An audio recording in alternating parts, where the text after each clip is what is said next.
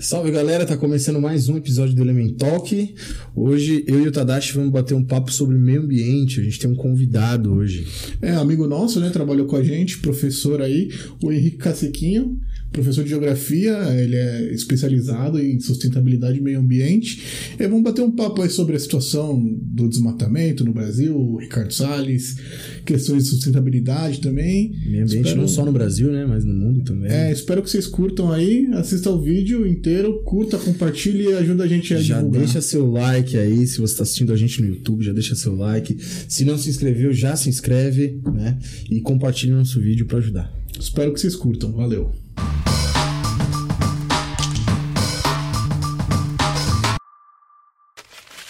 Estamos aqui então hoje com o Henrique Caciquinho, parceiro nosso, né? Trabalhou com a gente nosso, lá já, numa, numa escola barra cursinho aí que a gente sempre cita, mas nunca fala o nome aqui, né? Tenta falar o nome. Né? Mas é, eu fico feliz aí de ter amigos que, que ficaram aí dessa época. Que, e que eu acho que os oh. três sentem a mesma coisa pelo local, inclusive, né? É, eu senti...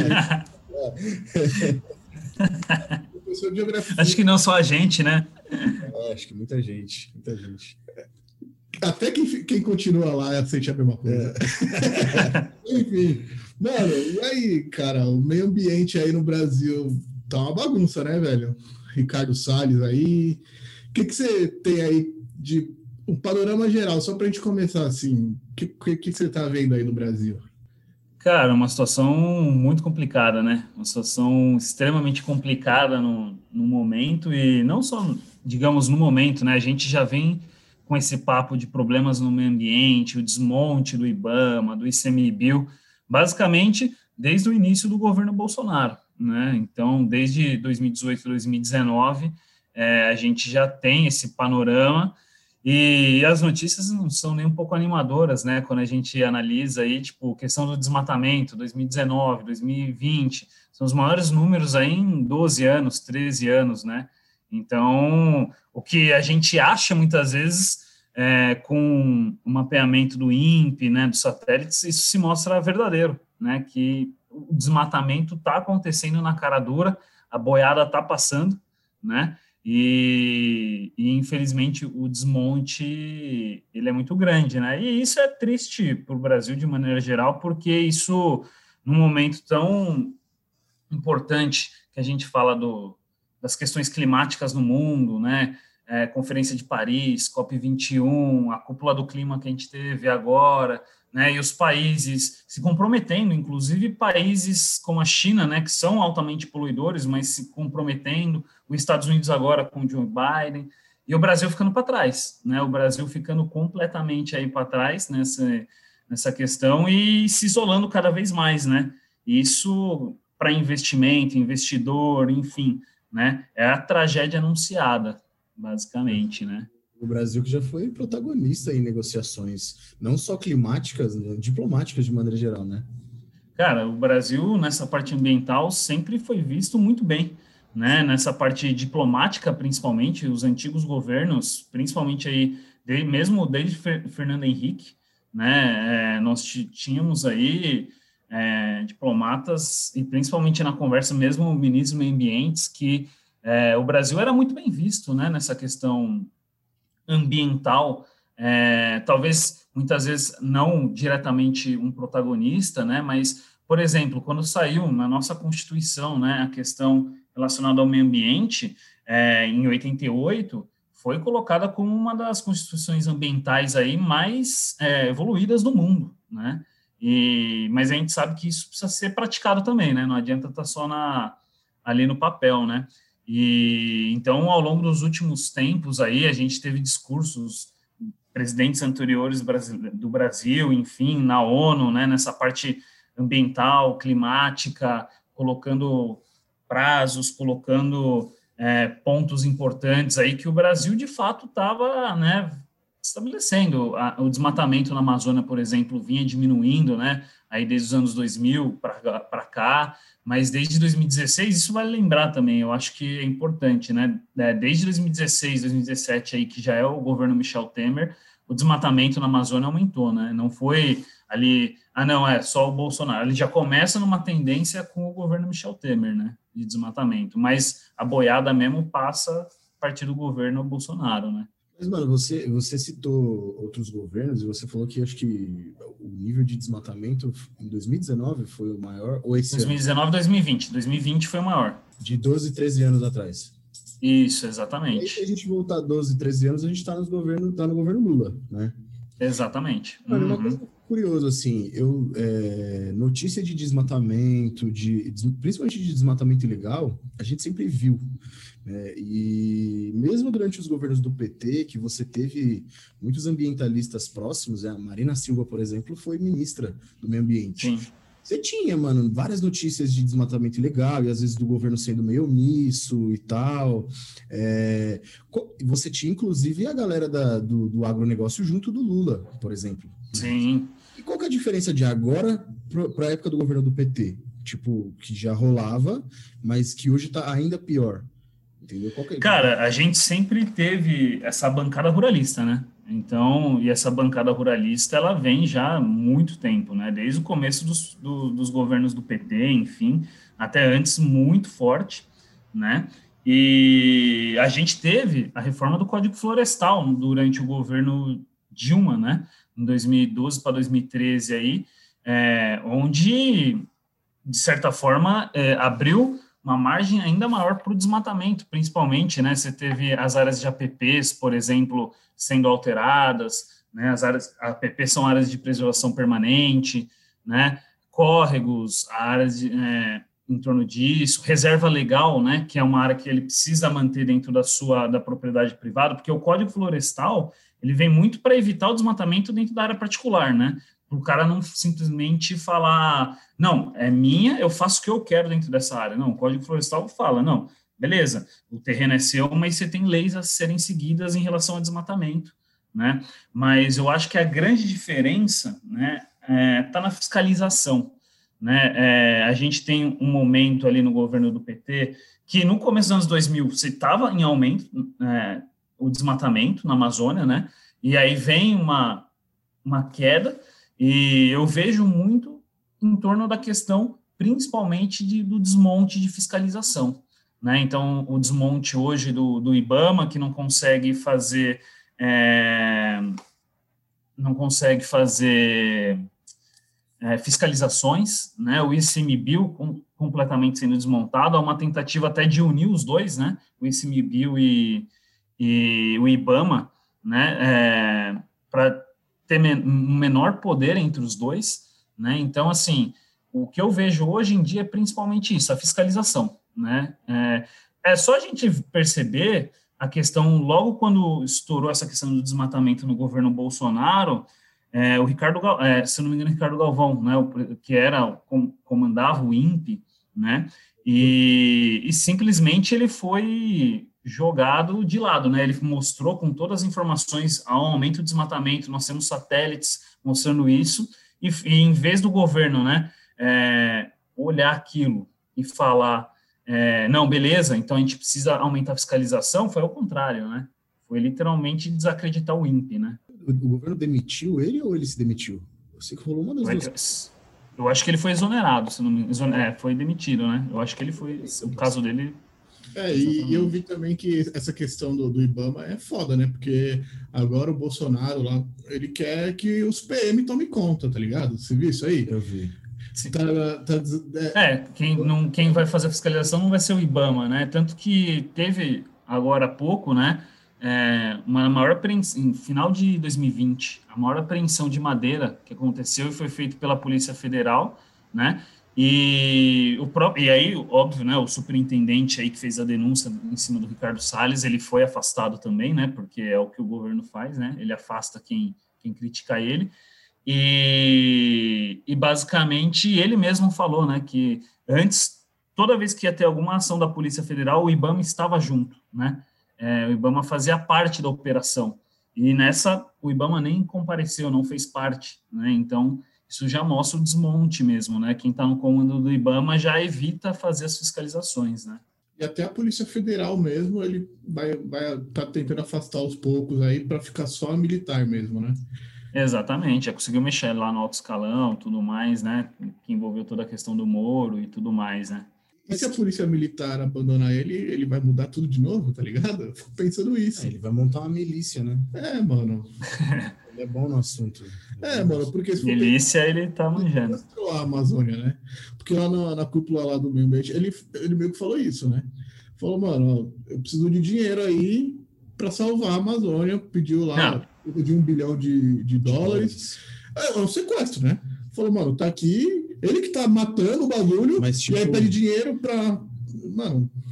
Não, isso. Mostrar uns dados também, né? Tipo, apresentar dados e tal. Não, é, não vai conseguir esse dinheiro, assim. Até porque aconteceu coisa mais ridícula, né? Porque a gente tinha, não um bilhão, mas a gente tinha o dinheiro que vinha do Fundo Amazônia, né? Lá no comecinho, o Fundo Amazônia, e que entrava dinheiro da Noruega, entrava dinheiro da Alemanha, né? É, nessa questão de preservação, né? Era principalmente para ter projetos de combate ao desmatamento, e o Salles literalmente jogou no lixo esse projeto no início, né, já do governo Bolsonaro, e falou que não precisava do dinheiro dos caras, falava tudo isso, né?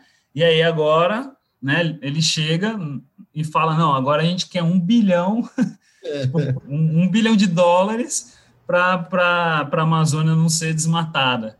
Cara, é, é, brincadeira, né? Tipo, um negócio desse, velho. É, chega a beirar o ridículo, né? E é óbvio, né, que nenhum país vai, vai assumir isso sem uma comprovação que está sendo feito. Os dois últimos anos só aumentou o desmatamento, e aí, vocês, aí fala, não, a gente precisa de um bilhão. Cara, o Brasil tranquilamente tem estrutura, você dando estrutura para o IBAMA, para o é, para o ICMBio, para a Polícia Federal, para fazer a fiscalização, a gente consegue fazer isso sozinho, que é o que está acontecendo, né? Claro, com apoio de um Fundo Amazônia e tal, mas não, não de um bilhão de dólares, né?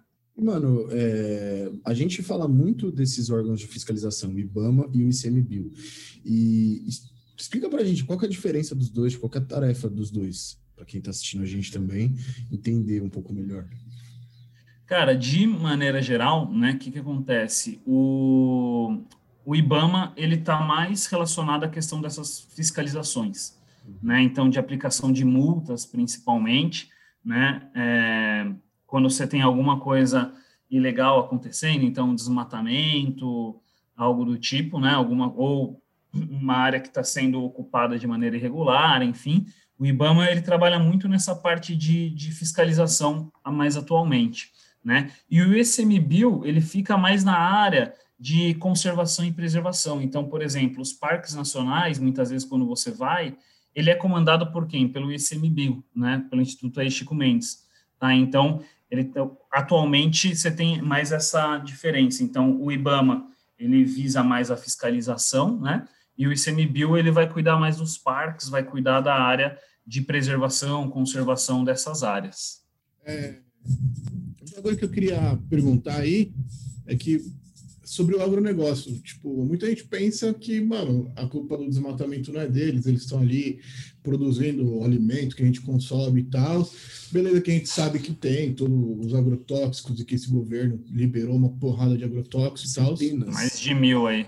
É. Quase mil já, em 2019 2020. Mas, mas eu queria que você explicasse aí para o pessoal entender melhor como que esse agronegócio é, é, é nocivo, assim, para a questão ambiental? É, a questão muito forte, né, o, o, o Rui Léo, é a questão que, infelizmente, de certa forma, o agronegócio é que comanda nosso PIB, né, de maneira geral, né, então a gente exporta para caramba, né, exporta aí é, para diversos países do mundo, China, enfim, Oriente Médio, né, então, assim, a gente tem uma dependência muito forte desse agronegócio, né? E só que a questão é que já existem estudos mostrando, né? Isso não só no Brasil, né? Mas é, no, no mundo inteiro, mas no Brasil, principalmente que nós não precisamos mais desmatar para ter é, uma grande produção. A gente tem que lembrar, né? A grande questão da produção e produtividade, né? Então, produção, quando a gente fala em produção, a gente está falando em quantidade. Aí, produtividade é a gente tentar o quê? Melhorar cada vez mais para produzir em um menor espaço. E a gente já tem essas condições. O Brasil não precisa mais desmatar, né? Aí, para para poder produzir, né? A área, infelizmente, que a gente já tem desmatada, né? Que a gente chama aí o Centro-Oeste, o Cerrado brasileiro, é, que a gente chama de um hotspot, né? É uma área que já tem mais de 75% da sua área degradada, né? E é uma área que tem mais de 1.500 espécies endêmicas que só existem ali, né? E, ou seja, é uma área extremamente ameaçada, né? Muito, muito ameaçada. E pelo agronegócio, né? O, o, a revolução verde que a gente teve na década de 60, década de 70, máquinas agrícolas, os agrotóxicos chegando, né? E aí a correção do solo no centro-oeste que não era muito bom antes e conseguiram corrigir principalmente para a produção da soja, isso fez com que a região tivesse, né, é, uma ocupação para o agronegócio assim de uma maneira muito forte, né? Muito forte.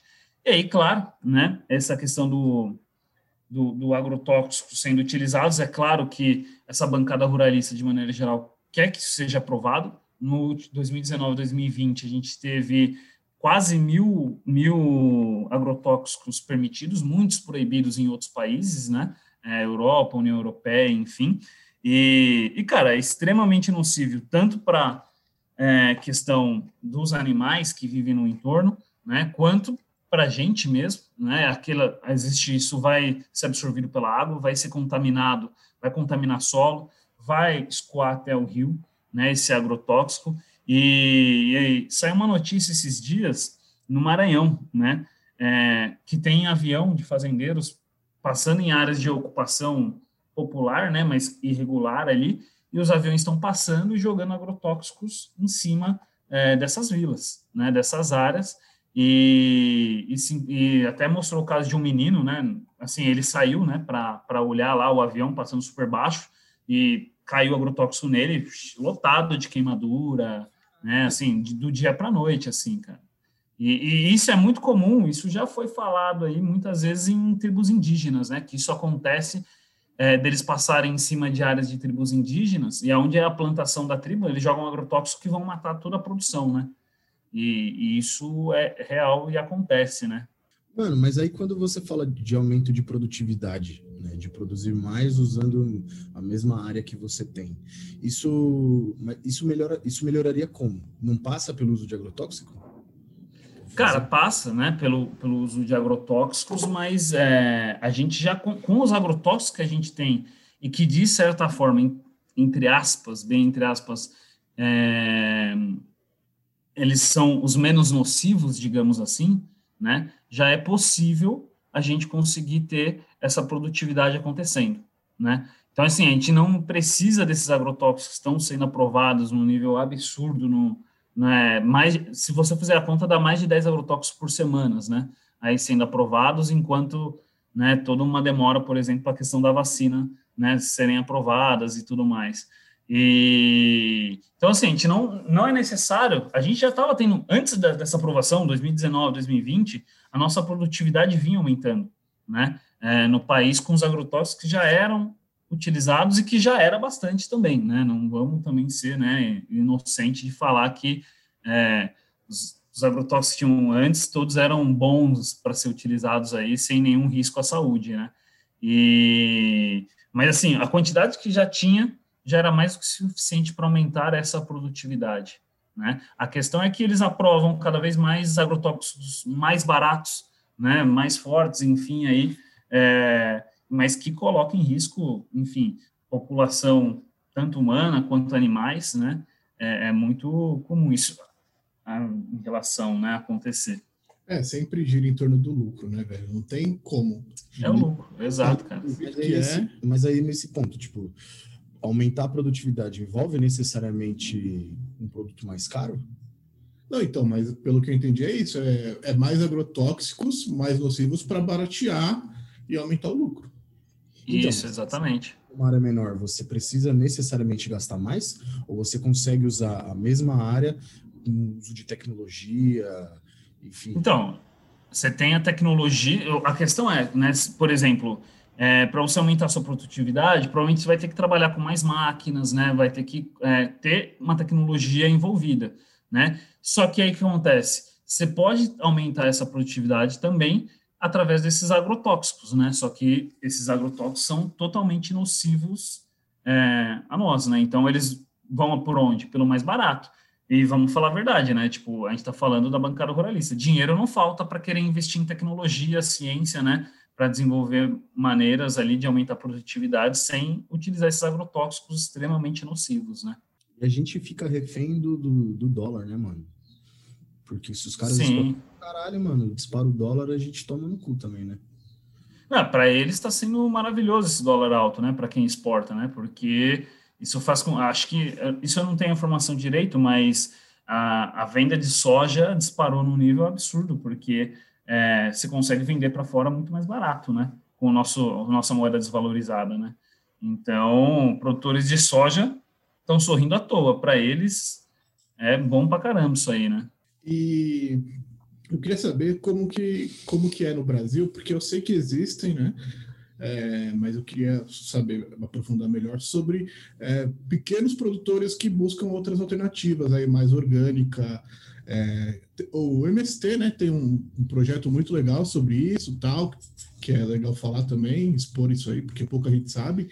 E qual que são as dificuldades que eles encontram? Porque essa, essa bancada ruralista aí não, não gosta muito da, da, crescente desse movimento orgânico, né? A galera acha que o MST é só invasor de é, terras, né? Então rola, rola conflitos, é, é, esses, esses movimentos aí mais orgânicos que preservam o meio ambiente, é, eles con conseguem algum suporte? É difícil mesmo? É uma batalha?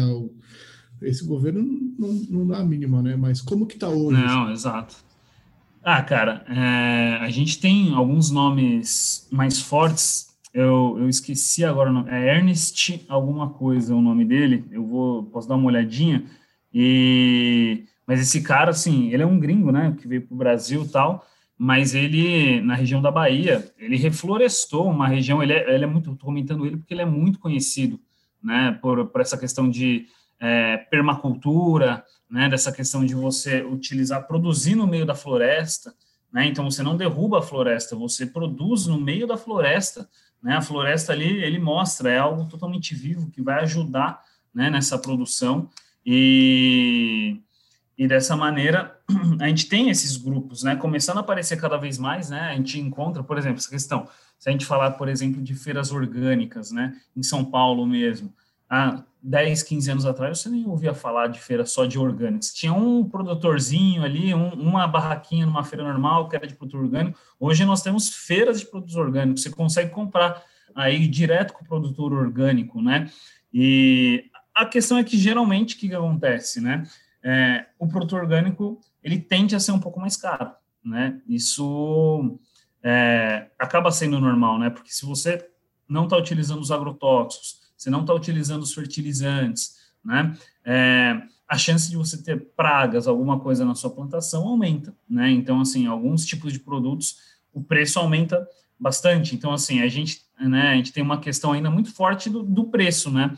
É, o orgânico, no, acho que acredito, no Brasil ainda não alavancou tanto da população realmente, né? É, consumir mais o orgânico, porque, infelizmente, a diferença de preço ainda é muito grande. Né? Nós temos o MST, por exemplo, é, a, a, produção de arroz, eles têm uma produção aí de arroz gigantesca, né? Eles são um dos maiores produtores, acho que, orgânicos, né? De, de, de arroz orgânico da, da América Latina. E, e, mas você precisa ter uma estrutura, né? E, então, o MST, ele tem, de certa forma, algum tipo de estrutura e tudo mais para conseguir fazer essa produção em uma maior escala, né? Porque os produtores menores, é, você tem essa dificuldade, né? Produção menor, então você tem menos pessoas trabalhando com você, é, o, o, o, custo realmente fica mais alto, né? É natural que esse custo acabe ficando mais alto, porque o agrotóxico você compra lá centenas de litros, joga em cima e aquilo já mata as pragas e o negócio nasce sozinho, né? O orgânico você tem que ter todo um trabalho aí em cima disso muito forte, né? Então, mas é um movimento que vem crescendo no Brasil. É um movimento que em outros países, Europa principalmente, já é muito mais avançado do que aqui, né? Mas nós temos alguns, algumas fazendas, alguns locais que já começam a trabalhar mais forte com, com essa produção orgânica, sim. E mesmo assim o MST segurou o preço do arroz, né? É. Ele não, Não subiu, subiu. tanto quanto subiu no mercado, que está um absurdo, né? Que é um movimento social. É, exatamente, né? Eles, não, eles, eles vão segurar. Ah, vai ter lucro, nem lucro, digamos, diretamente, né? Essa questão, mas é, se precisar segurar o preço, eles vão, porque é exatamente um movimento social. O, o dono do arroz lá, sei lá, é, enfim, de marcas aí, né, capitalistas, enfim, cara, precisou subir, eles vão subir e ponto, né? E não, não tem essa, né? Aí, se, a, se a galera vai passar fome, se tiver os ricos comprando, é, ele tá feliz. É. Não precisa ser rico. Ele precisa vender a produção dele. Vai lá, Exato. Ó, hoje é dia de fazer compra, vou lá no mercado. Cara, eu compro em mercado de, de classe média baixa, tá ligado? Uhum. Ah, eu vou em atacadista pra comprar. Cara, ele aumenta o preço, ele quer que se foda, entendeu? Foda-se o pobre aqui. Não, e é arroz, é o básico, né? O pobre, é. mesmo sendo caro, ele vai tentar comprar, cara. É o arroz, mano, para você ter uma, uma alimentação decente, tá ligado? Fruta, eu, eu tenho filho, hoje eu vejo, mano. Você comprar fruta, cara, legumes, essas coisas, é caro, mano. Uhum. Cara, meu filho, por exemplo, ele gosta de fruta, ele tem esse hábito, ele curte goiaba, é, pera. Mano, pera é um bagulho caro da porra, velho. Você vai dar uma é pera caro, pra criança, é caro. Não, mano. e na pandemia eu, eu senti mais isso, porque assim, a gente costuma ir na feira bastante, só que durante a pandemia, aí na feira, cara, é, é foda, porque tá os feirantes lá gritando em cima da, da, das, das frutas sem máscara e tal. E eu, mano, muito medo de ir na feira. E aí começava a comprar essas coisas no mercado, porra, dá uma diferença absurda. Então, é muito mais caro no mercado que na feira. É tipo, chega a ser o triplo, assim, muito mais caro. Mas aí, tipo, às vezes eu vou no mercado que tem os produtos orgânicos, eu olho, eu, eu tenho a boa intenção de comprar, mas, cara, é caro. o bolso fala mais alto, não tem jeito. É, então, no momento de pandemia agora, né, o problema, o maior problema é esse, né? Uma coisa é você conseguir ter uma hortinha na sua casa ali, você conseguir produzir algumas coisas para você, né?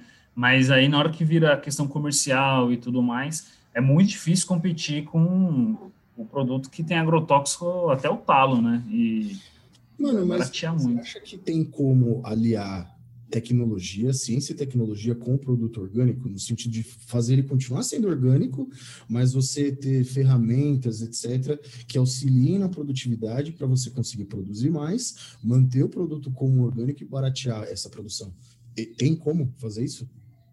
Cara, eu acredito que sim. A tecnologia ela vem avançando cada vez mais em cima né, dessas produções. Eu acho que as máquinas, principalmente, elas estão né, é, para ajudar em cima disso, mas eu acho assim, num nível de exportação mundial, né, de que o Brasil para exportar mundialmente e tudo mais, eu acho algo mais complicado, porque na verdade o que acontece, né?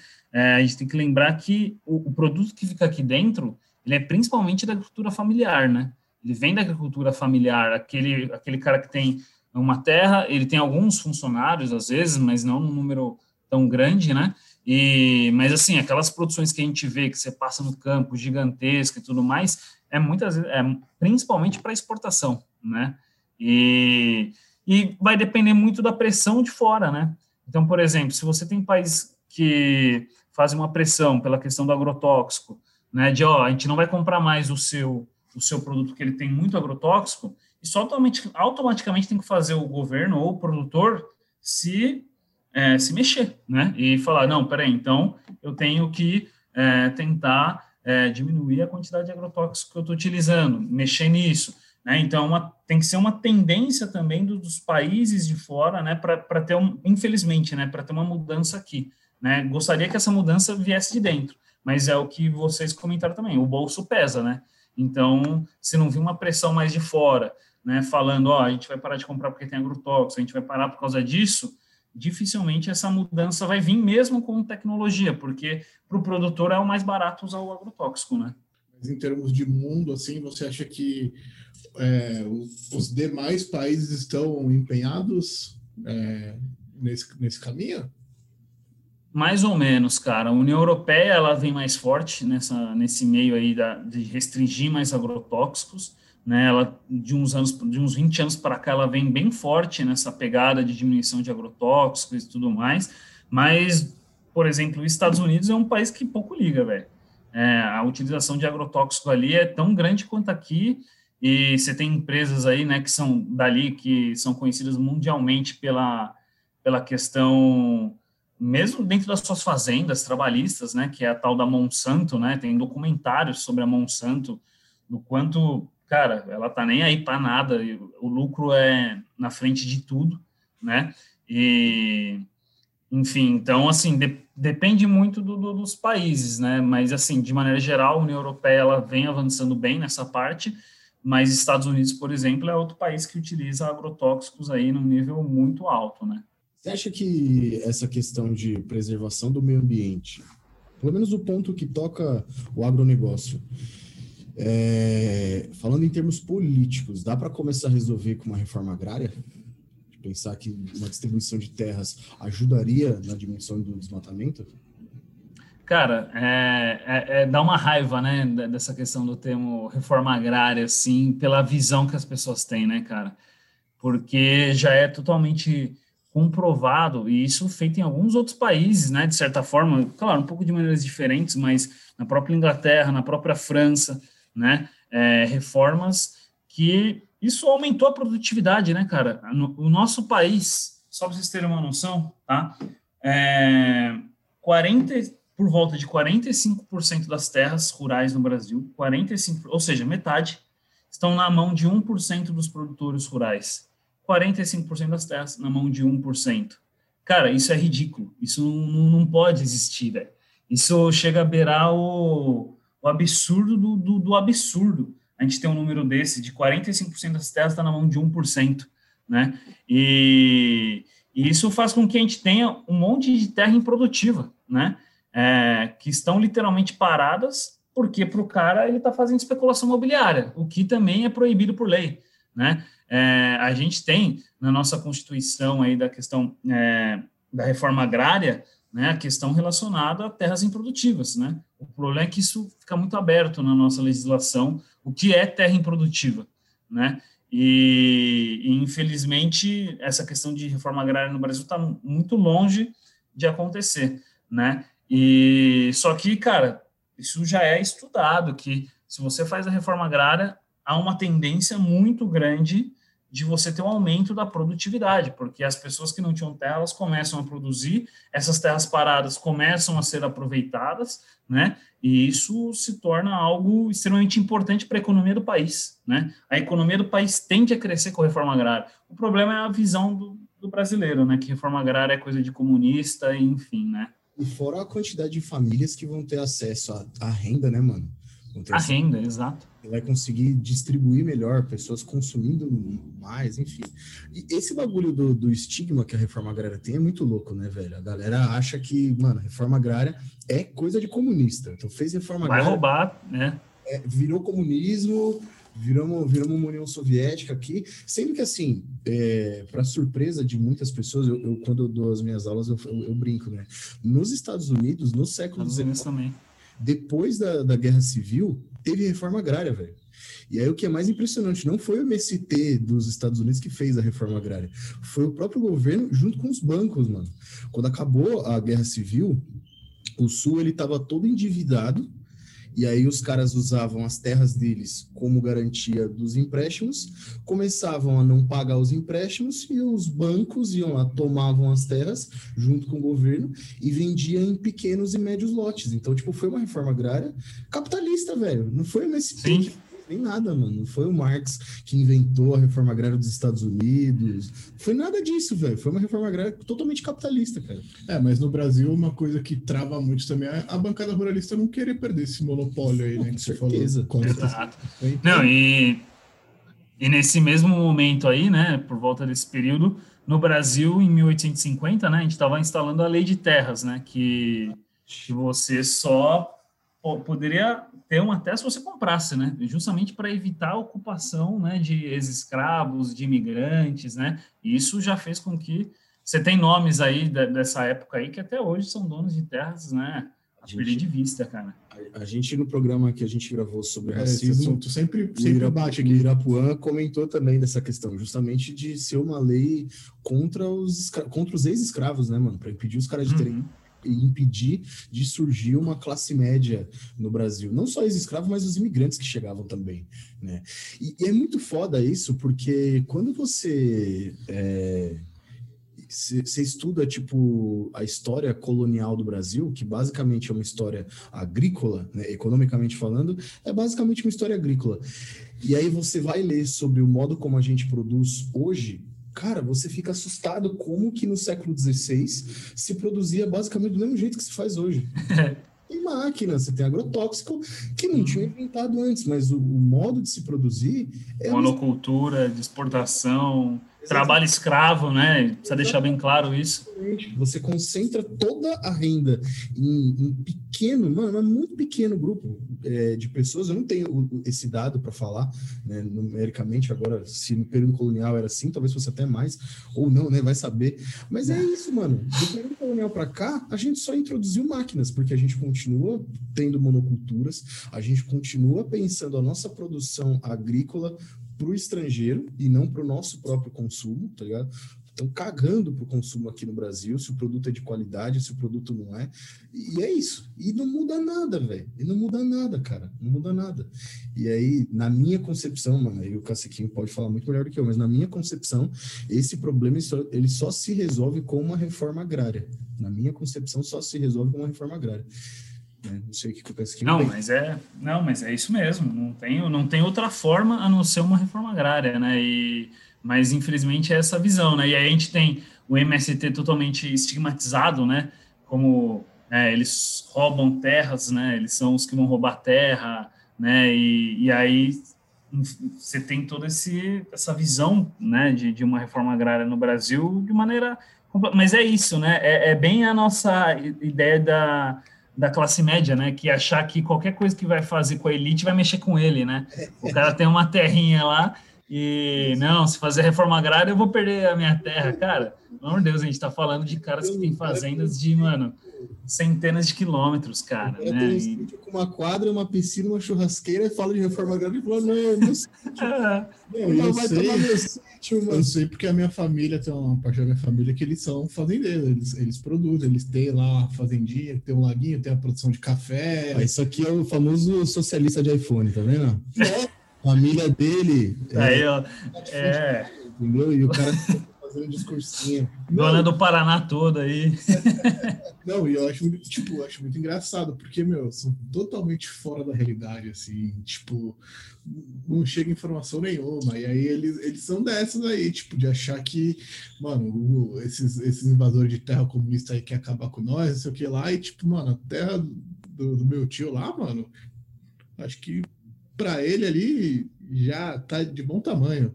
Ninguém vai querer tomar um pedacinho ali porque não, não, não é. Não, não, causa atração, tá ligado? Uhum. Então, tipo, e aí você vê que, mano, essa galera, eles, eles viram contra, mas seria uma reforma, ajudaria eles, tá ligado? Uhum. E, seria, mas a galera e até a gente da disso, cidade, ideia, né? a gente da, da, da, do lado metropolitano do Brasil, pô, ia ser muito bom para a gente consumir coisas melhores e, e, possivelmente mais baratas também, pô. Uhum. Não sei como a galera não, não quer ficar babando ovo de mega empresário. Em 2018, pô. quando eu e o Caciquinho a gente ainda trabalhava naquele colégio, né? É, na época da eleição, eu lembro que tinha uma professora é, de inglês super bolsonarista, não sei se o Tadashi vai lembrar, super bolsonarista, professora loira, que levava bolo para a galera toda semana, fazer aquele jabá, né? Super bolsonarista. É, e eu lembro que um dia numa conversa da galera, assim, falando sobre a eleição, eu não lembro qual foi a pegada, não sei se estava no segundo turno já, e a gente falando que, porra, mano, tudo bem, votar no PT vai ser foda. Eu, por exemplo, não gosto mais de ter que votar no PT, mas caralho, Bolsonaro não dá, né, e tal. E ela, na hora, ela, mano, ela pistolou assim, ó, velho, porque o PT acabou com a minha família, acabou com a vida da minha família, porque o meu irmão, ele, na época do PT, ele fez um empréstimo do BNDES, hoje ele tem uma dívida de 8 milhões de reais, e não sei o quê, por causa das terras que ele tem. Eu sou, eu sou travês. E, mano. irmão tem uma dívida de 8 milhões, um pobre, mano, quem é pobre não consegue ter. mano, outra, para ele conseguir isso se fala já há muito tempo. Pequeno empresário não consegue empréstimo no BNDES nunca, velho. No BNDES, tipo, empresta dinheiro só para grande empresário, quase, velho. Então, assim, tipo, imagina, velho. né? Enfim, mano. A conta dela é porque o irmão dela tinha uma dívida de 8 milhões. Porra, eu não consigo Se eu tiver uma dívida de 10 mil, eu tô em choque, velho. Eu já deixo caducar já, mano. Quero nem saber. 10 mil. Não, ele já conseguiu um empréstimo BNDES, que é um, um juro super baixo, né? E aí o cara consegue, ó, não sei, é, é não aceitar a culpa, né, cara? É muito isso, né? A culpa é do PT, não é eu que não soube tocar o meu minha fazenda ou sei lá o que, né? E aí, é fazendo assim, falando em PT, vamos falar mal do PT também para o bom é não é agradar todo mundo, é desagradar os dois lados, né? É. O PT, mano, é um partido que ficou no poder durante 13 anos, tipo, sempre usou a bandeira do MST. E, uhum. cara, havia uma esperança de que o PT fizesse uma reforma agrária e nunca tocou no assunto, cara. Qual que você acha que foi? É, é esse peso mesmo do agronegócio, mano, de não deixar fazer? Eu acho que o, o, o, PT ele se segurou muito nessa, nessa parte do, do agronegócio, né, de exportação. Se eu não me engano, isso é, tenho quase certeza que eu lembro de ver uma, uma informação sobre isso. O governo que mais proporcionalmente mais fez reforma agrária foi o do Fernando Henrique, né, de, de ceder terras e tudo mais, foi o do e não, mas assim, não foi também num nível absurdo, né? Foi tipo um pouco a mais, enfim, né?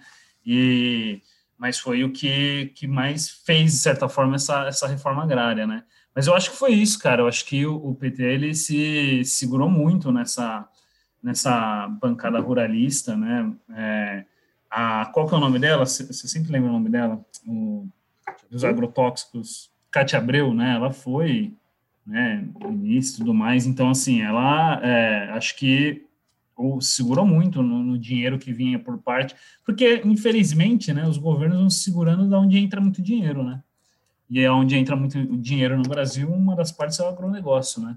É Só que eu acho que ainda o PT ainda segurava um pouco mais a questão, por exemplo, do, do desmatamento, né?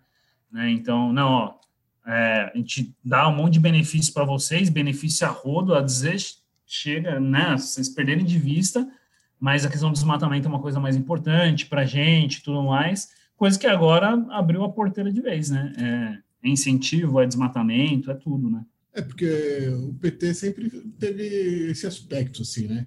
Na campanha é totalmente é, progressista e tal, vamos fazer de tudo aí, mas aí quando assume e governa, aí já, já, já já não é tão assim, né? Já, é, prática, já dá uma balançada. A já... prática política é muito diferente. É, exato.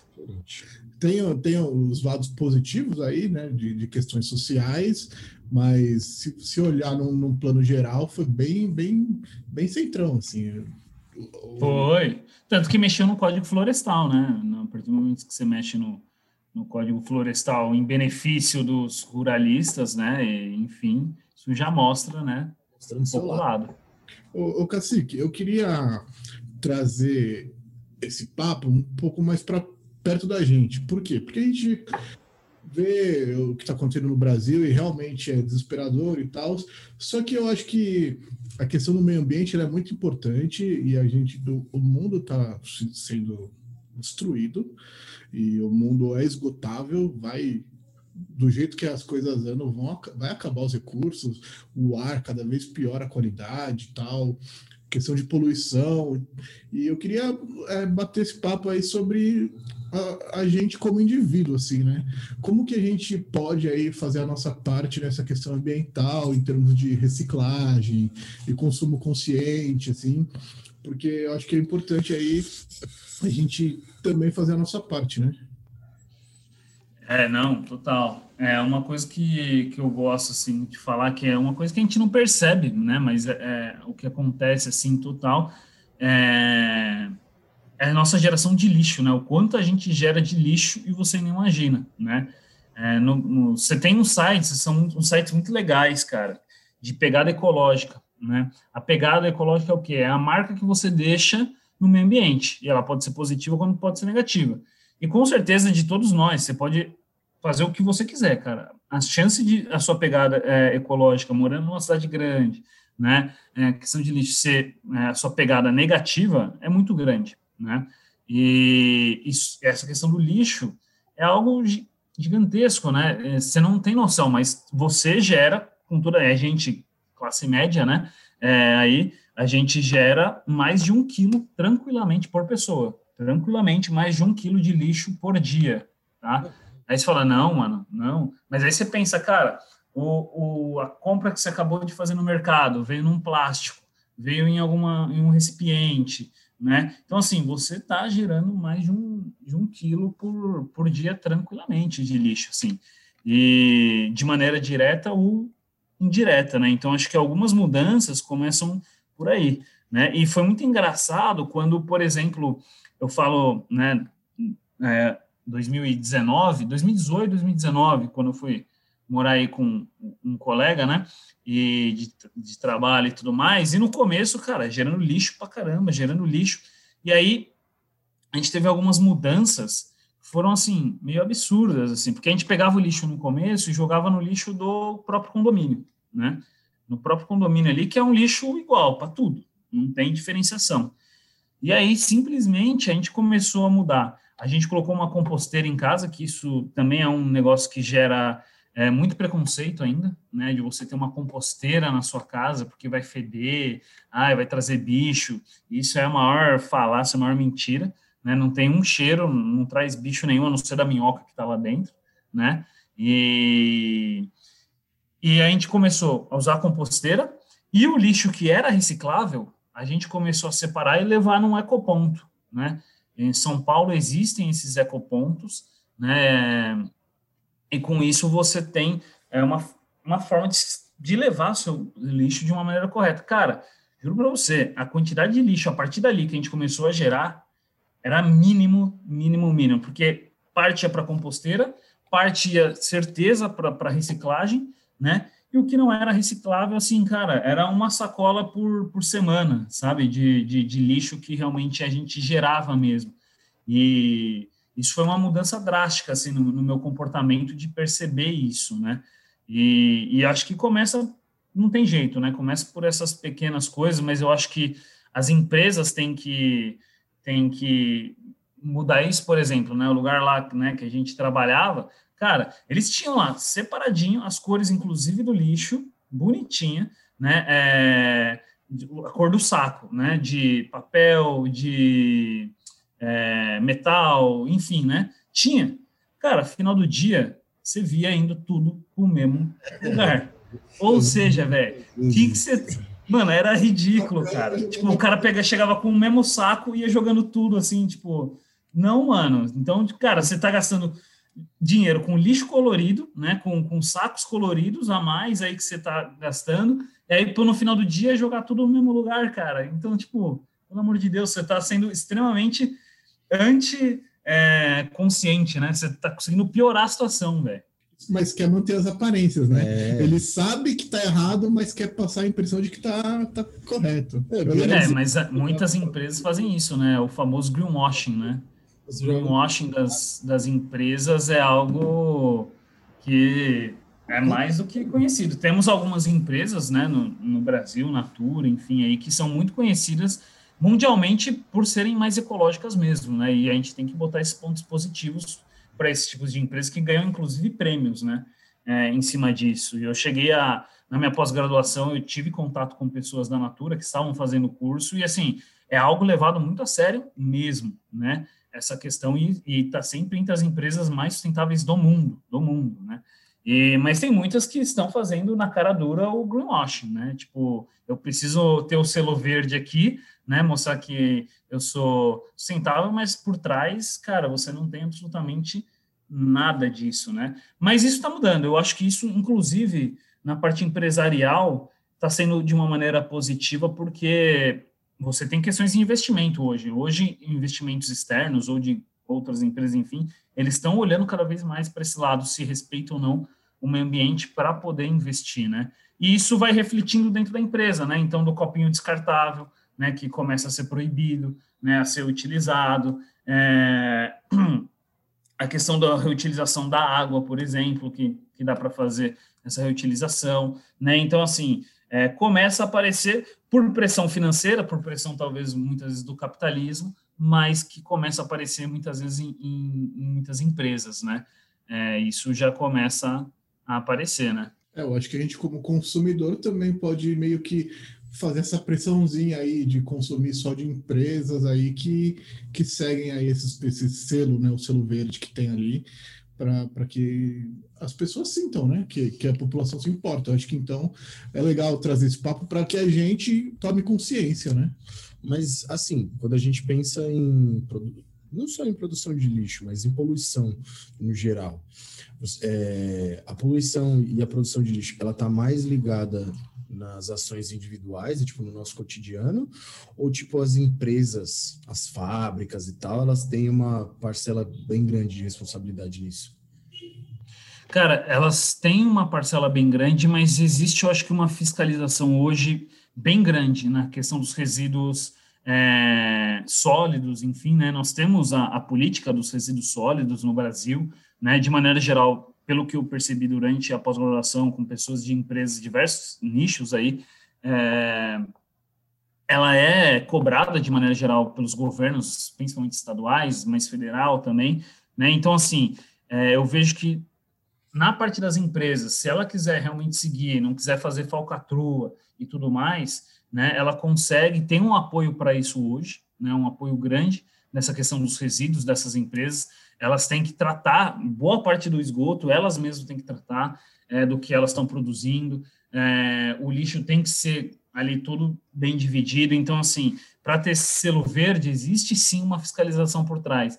Eu acho que, infelizmente, a gente ainda tem muito é, a resolver no meio da sustentabilidade é, individualmente, né? pensando individualmente de cada um e, e pensando muito, mas também acho que entra a questão muito aí entra uma questão governamental, né? Porque eu acho que a educação ambiental ela começa na escola, né? E, e, todo mundo acha que acha isso, só que ela não é uma matéria, né? De fato efetiva, né? Ela entra ali no, se você pega a BNCC, né? E tudo mais, ela entra como algo importante, né? Algo que tem que ter educação ambiental, mas ela entra dentro de outras matérias, né? Dentro da geografia, dentro da biologia, né? A ser apresentada a partir disso.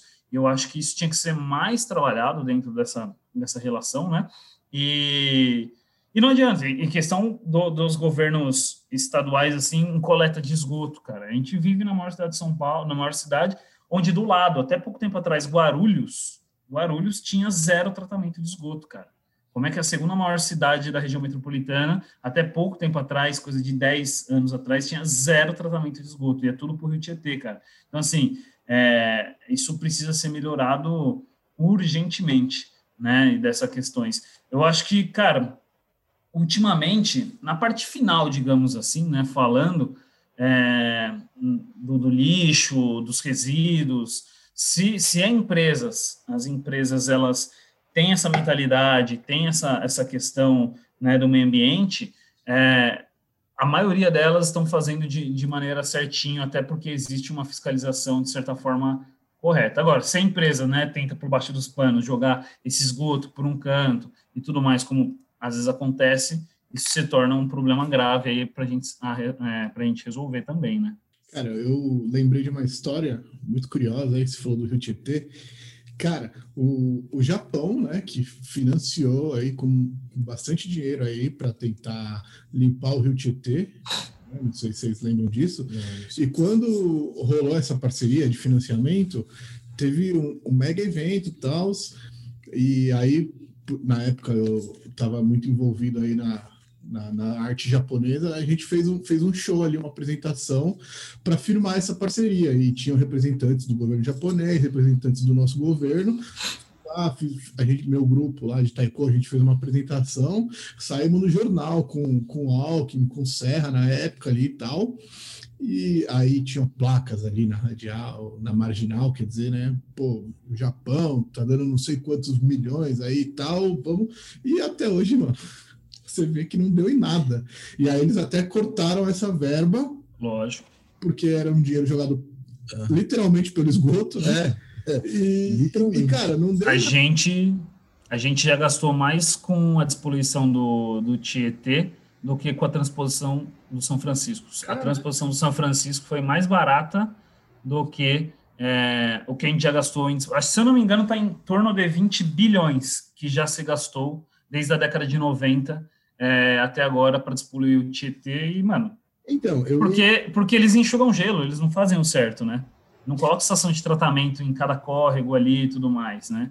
Então não vai se resolver nunca. Então, eu ia entrar justamente, você falou do Tietê, eu já estava para te, te perguntar isso, porque é, a gente fica vendo, mano, eu, às vezes eu passo pela marginal e tal, cara, há anos você vê lá placa de limpeza do Tietê. Há anos, cara, quando eu era moleque, mano, quando eu era moleque, hoje eu tô com 29 anos, vou fazer 30 anos daqui dois meses eu, eu já via é, na TV, molequinho, eu já via falando ah, que o Tietê vai ficar limpo e não sei o que e tal. Cara, já foram para Coreia conhecer um rio que Quer era falar, é. igual o Tietê para trazer a tecnologia de limpeza e não sei o que. Só que aí eu via que fala, faziam, mano, tipo uma espécie de. Não é não é competição, mas fizeram uma parada tipo de. Esse, chamaram uns cientistas e falaram, mano, tenta aí desenvolver alguma coisa para limpar a água e quem conseguir vai ganhar um prêmio, tá ligado? Só que o que adianta você criar essas paradas? Você limpa uma água que tá vindo uma outra água podre das outras cidades para São Paulo, tá ligado? Não, e o pior, cara, é. Se... Aí eles falam, não, a gente tá limpando o Tietê, não sei o quê. O que, que você vê? Você vê um barco ali no Tietê com uma escavadeira tirando e jogando para a margem. Bacana, você está contaminando o solo agora também, né? Que não estava, mas beleza, né? E aí você contamina ali, joga para lá, só que tá che continua chegando. O esgoto não para de chegar, né? Então você está enxugando gelo. O que você tem que fazer, que é o que aconteceu na Coreia, né? Em todos os córregos que chegam naquele rio, é uma mini estação de tratamento, cara. Você tem que ter, você não vai botar a estação de tratamento lá na frente do rio Tietê, né? Aí isso aí você já teve todo o problema aparecendo ali né? Então é, é algo assim, enxugando gelo, mas por quê, né? Provavelmente porque ficar contratando essas empresas, né? E, e para ficar limpando o Rio Tietê, entre aspas, é um baita de um negócio, né? Para as empresas aí e tudo mais. Então, infelizmente, você tem essa. E na Coreia foi questão de 10 anos, né? Em 10 anos é, era tão poluído quanto aqui. E para piorar, né, eles, a SOS Mata Atlântica é uma ONG que eu confio muito, já fui em diversos eventos deles, né, e, e eles fazem medições, né, de poluição em todo o Rio Tietê, né, de ponta a ponta. E foi diagnosticado, se eu não me engano, 30 quilômetros a mais de poluição. Aí você fala, é, de acho que 2018, de 2019 para 2020. Aí você fala, puta, que saco, né? Foi, avançou mais para frente avançou, na verdade, é em direção à nascente, ou seja, é 20, 30 quilômetros mais poluído em direção à nascente, ou seja, é cada vez mais perto da nascente que a poluição está chegando, né? Então, assim, é, saiu da, da nascente, ela está praticamente poluído já o Rio Tietê, né? Eu sempre tento achar, quando a gente vê essas merdas assim acontecendo, eu sempre tento achar algum motivo além da questão da corrupção. E, tipo, falar que, por exemplo, ah, o Rio Tietê, ele tá assim porque vale mais a pena ficar contratando essas empresas. É, tipo, é, resumir o problema da corrupção. Você acha que tem alguma outra explicação? Porque, assim, aparentemente, quando a gente vai ler um pouco sobre o assunto, a solução não é uma solução genial, né? Nenhum bagulho faraônico, nem nada. Por, mano, até hoje não se faz? Porque se você contrata uma empresa para fazer limpeza, dá para você contratar empresas. Se é para roubar, essa ideia, vamos lá, tem que fazer para roubar. Não, você pode, essas, fazendo essas mini estações de tratamento, você também vai ter uma empresa trabalhando ali que pode superfaturar e tal. Por que, que não se faz, mano? Por que, sabendo do, do, da forma, não se faz? Não, eu não, não sei explicar, porque é uma questão que né, o que você falou, não é farônico. Vários outros países fizeram, né? Coreia fez, Japão fez, França fez. Não tem, você não tem que descobrir, né, alguma coisa. Tá, tá ali, cara, né? Tá tudo ali. É só você botar em prática, né? Exatamente isso. É, eu acho, né, a questão que envolve, infelizmente, questão mais barata, né? De que você vai ter que mexer na estrutura da, é, das ruas, das casas para fazer a coleta, não sei o que, tudo direitinho a estação de tratamento, é mais fácil ir logo para o rio, você vai deixando, ninguém está falando nada, né? Acho que, cara, acho que virou, é, pensando agora, eu acho que virou uma questão tão já morta na cidade de São Paulo, que, por exemplo, não influencia em nada em uma eleição o Rio Tietê poluído. Nada. Ninguém mais, tipo, é pauta de, de eleição, tipo, ah, não, despoluir o Tietê, ou não, a gente vai fazer alguma coisa, o Rio Pinheiros. Cara, ninguém mais fala, virou um, um, um rio tão morto tão absurdo que ninguém mais acomodou. Tipo, acomodou, exatamente. Né? Então deixa lá, deixa lá. Mas é, aí, é, é complementando essa pergunta, eu queria trazer aí já para coisas que dá para se fazer e aí justamente não se faz por causa do lucro mesmo, assim, porque, por exemplo, é, é fralda, absorvente, essas coisas, cara, é um consumo frequente, é, mensal, digamos assim, um absorvente e tal, e, e, polui muito, polui muito. acho que eu já vi pesquisa aí que falam que, que absorvente é um dos maiores lixos aí que tem, é, não, não se decompõe e tal, demora muito. E as empresas que produzem, e eu sei porque eu conheço gente que trabalha em grandes empresas, sabem disso. E por que, que não, não, não procuram alternativas aí reutilizáveis, é, porque não vende, cara. Vai vender menos. Olha, cara, vou falar a verdade para você, mano. Eu tenho dois filhos pequenos. Eu lembro que na época que a minha esposa estava grávida, eu acho, tinha um outro colega nosso, né, que, que era geógrafo também, a gente fala, o Felipe, a gente falava dessa questão e ele falava que usava, acho que, é, fralda reutilizável, tal, fralda de pano, puta, cara. Não tem, então, é, tem a questão cultural também, assim, já, já, é, um, já é cultural e, e, é um hábito, mas eu acho que a gente já tem que começar a, a, querer mudar esse tipo de comportamento, que nem a minha esposa, ela, ela usa aquelas calcinhas... lá também, né? É, que é, são... usa coletor também. Coletor e tal. É, coletor, isso. Já tem, já tem essas opções, né? Só que as grandes empresas aí, produtoras aí de, de, absorvente, por exemplo, é, meu, elas não querem se dar esse trabalho porque elas vendem pra caramba. Uhum. E, e, a uhum. fralda é a mesma coisa, tem, tem lá o, o a fralda de pano e tal, mas aí já é uma questão de, de costume cultural, de, de ser mais prático e tal. Mas acho que também é, é, essa, esse lado a gente tem que repensar, porque do jeito que as coisas andam, cara, o nosso planeta vai, vai se tornar inabitável em, em pouco tempo. Tanto é que você vê o Elon Musk, ele gasta bilhões para tentar ir para outro planeta. Por que você não gasta esse dinheiro, porra, aqui na, na Terra? A gente já está aqui, já estamos aqui. Sabe? Ele gasta milhões para dar golpe é... de Estado em outros países, né? Então, é, então. é, é aquele negócio. é, é para. É pra... Vamos derrubar quem for necessário, né? É, não, o Elon Musk é igual as latas de lixo na nossa ex-empresa, ex-escola. É só os caras verem. É. Só para só pra parecer bonitinho, tá ligado? elétrico que não polui. É, então aí essa questão cultural, tá ligado? De que, pô, passa pela educação, pelas escolas e tal, mas eu acho que também tinha que ter uma ação. Né? É, e o, o, nosso ritmo de vida frenético, né? Que nem falando da fralda, né? O Felipe, cara, é o cara mais, um dos caras mais sustentáveis que eu conheço. Assim, você vai na casa dele, que eu frequentava de vez em quando, e, cara, você ficava bobo, assim, velho, com tudo plano, tudo perfeito, assim, dentro da sustentabilidade, assim. E mas o nosso ritmo de vida, né, ele causa esses problemas um pouco, né? Então, ah, a fralda de pano. Cara, a fralda, a fralda de pano vai te dar um trabalho a mais, né, do que você só tirar e você trabalha o dia inteiro, aí não sei o que tal, você pega a fralda descartável, tum, troca rápido, não sei o que tal, né? Então, o nosso, infelizmente, o nosso ritmo de vida, né, ele, ele vem causando essas questões. Mas, assim, a gente vem tendo mudanças, né? Mas eu acho que ainda, né? E aí, se a gente for entrar no debate social, e é, não sei se é tanto esse, esse lado aí, mas, querendo ou não, a gente né, é classe média, classe média alta, e, e sabe que, cara, é, isso está muito na, na esquerda caviar um pouco, né? Tipo, essas questões de, de do que? Em relação a é, muitas vezes, cara, a gente, né, do, do, do, do, coletor, não sei o que, saiu uma reportagem há pouco tempo, eu não lembro de qual né, jornal, mas assim, a falta do, do absorvente é uma realidade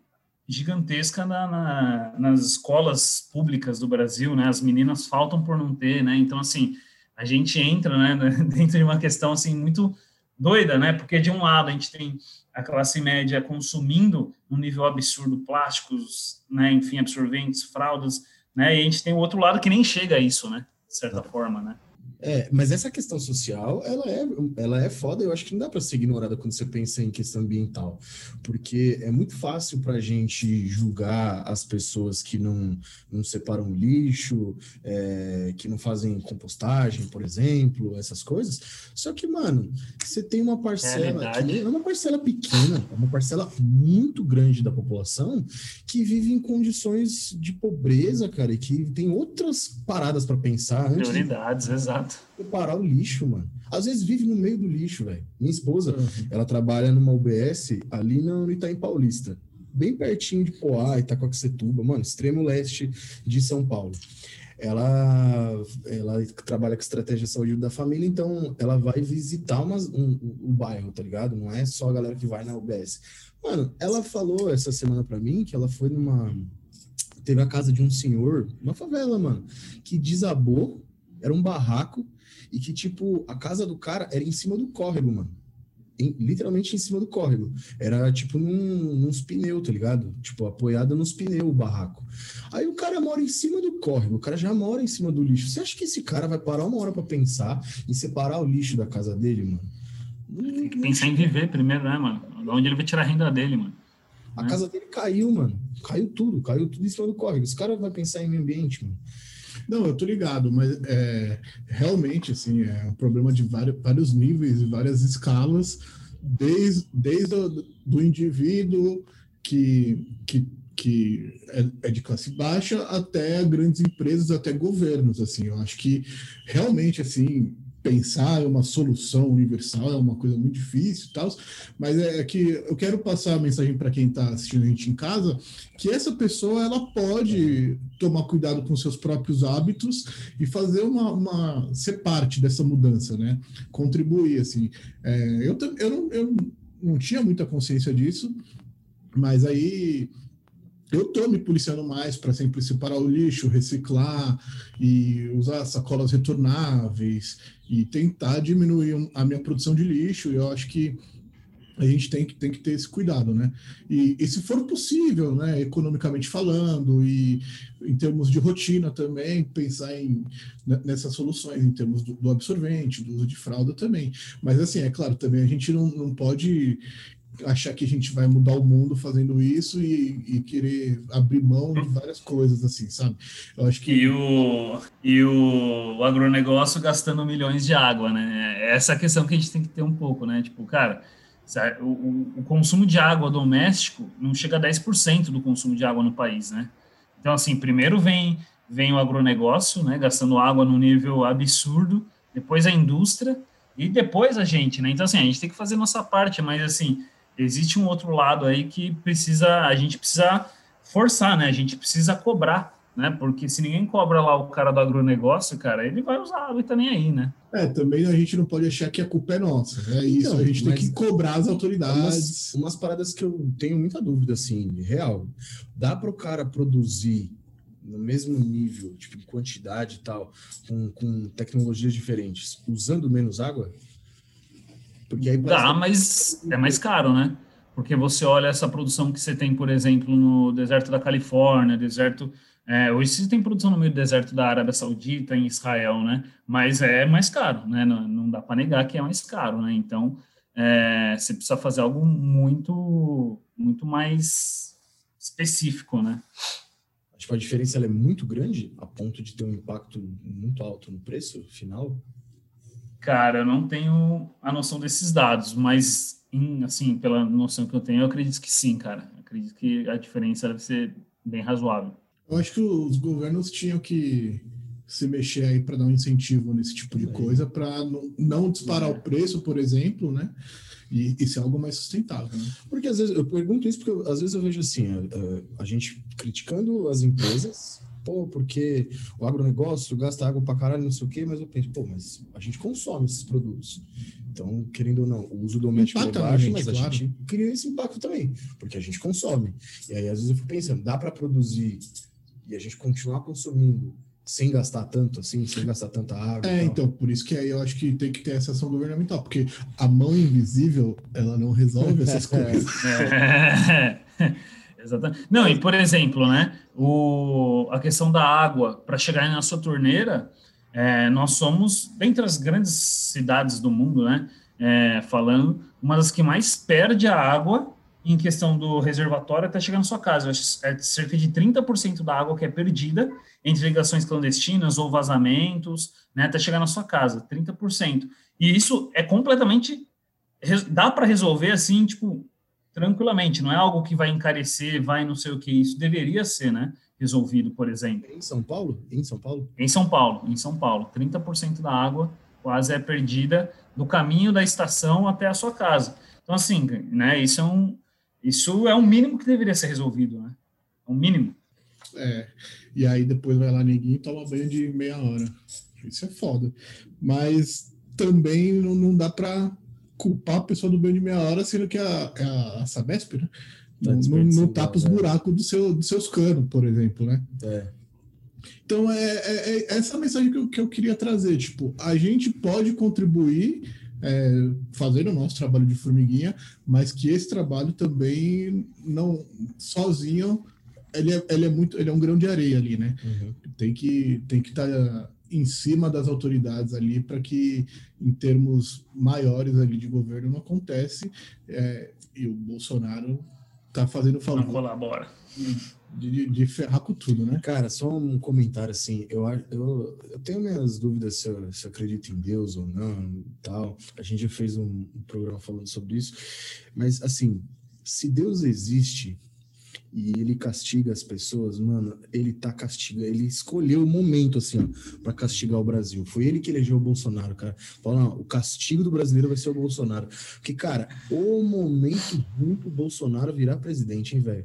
Nossa, era o pior momento possível, né, velho? Mas, cara, a gente falou da, da, da, do incêndio na Amazônia, foi 2019, né?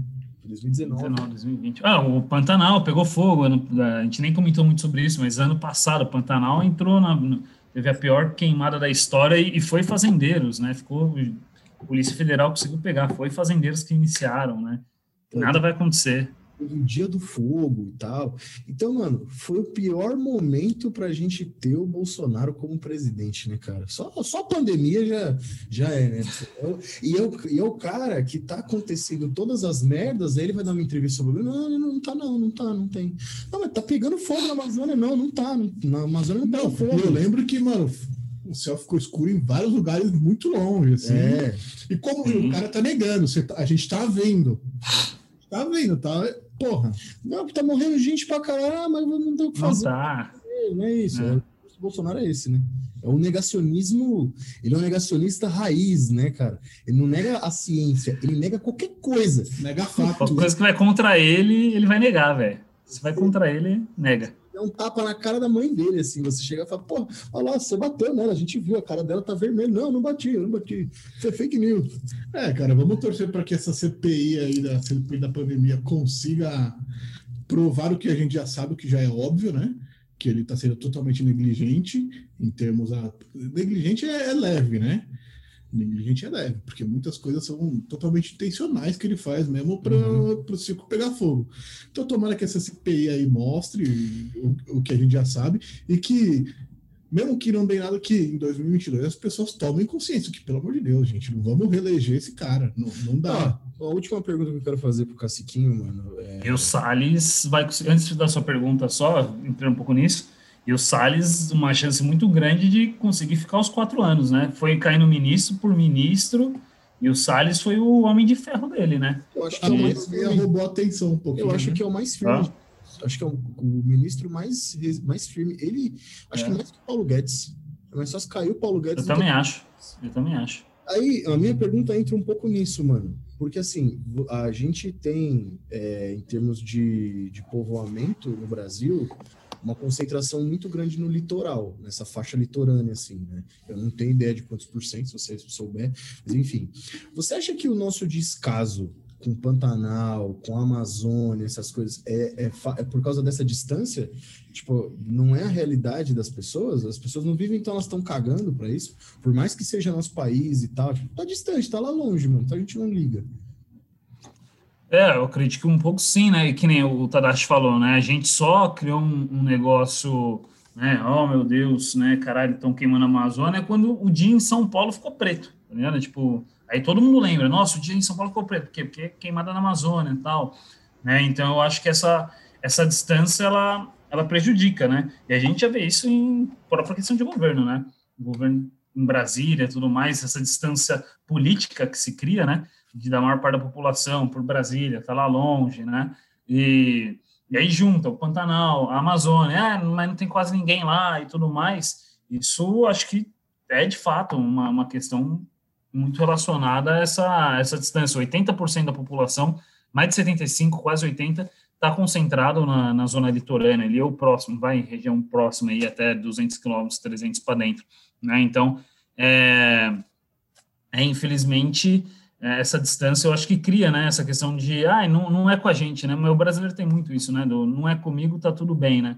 Uhum. Então, é lá na Amazônia, é lá no Pantanal, é no, no centro-oeste, né, pegando fogo no Cerrado, e, e acho que o, o, o, Bolsonaro consegue se blindar muito nisso, né, pela, por esse distanciamento que existe, ó, passa a boiada aí que ninguém tá vendo, e de fato, ó, aumentou o desmatamento em 2019, aumentou o desmatamento em 2020, né, e às vezes a, a pressão internacional é mais forte que a pressão aqui dentro, né, por causa dessas questões. Agora, tem uma coisa que ele falou que eu acho que ele vai cumprir, isso eu tenho que dar o braço a torcer, que ele falou que até 2030 ele vai acabar com o desmatamento ilegal. Eu acho ele que ele, vai consegue... legalizar tudo. É, porque ele vai legalizar, ele vai... ou ele vai acabar com Ou vai desmatar tudo, né? Mas não, não dá porque... Tem que desmatar, então, ó, acabei.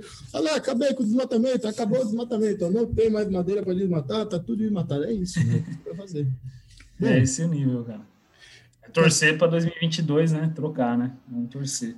Muito obrigado pela sua participação. Obrigadão, mano. Valeu pela presença. Meninos, eu que agradeço. Esse, eu sei da a desculpa demora aí, né? Era para a gente tentar fazer antes. Gostaria de estar presencialmente aí, faz tempo que eu não vejo vocês também aí, mas faz parte, né? A gente tem que se cuidar um pouco aí, mas agradeço o convite aí e que rolem mais aí, mais vezes. Valeu, mano. Se você que assistiu a gente aí tiver alguma dúvida, quiser fazer uma pergunta, o Casquinha é nosso brother, mas enche o saco dele aí. Ele grava uns vídeos. É, se quiser, se, sério mesmo, né, Casquinha? Você está disposto aí, se, se alguém Posso... quiser fazer alguma pergunta sobre o assunto? Não, com certeza, tô, tô extremamente disponível aí, totalmente aberto. É, pode vir conversar comigo aí que a gente, a gente vai falando aí, ou vai pelos meninos aí, e aí eles chegam até mim. Tem as, as redes do Casquinho também estão aí, você pode acompanhar. Ele tinha um projeto muito legal. Quando você retomar o seu projeto lá, o Geografista, fala com a gente aí, a gente pode gravar um outro episódio. E aí a gente fala sobre esse seu projeto aí, sobre as viagens, mas também tá difícil viajar, né? Então, Exatamente. Aí, se, se voltar firme aí o seu projeto, a gente bate outro papo.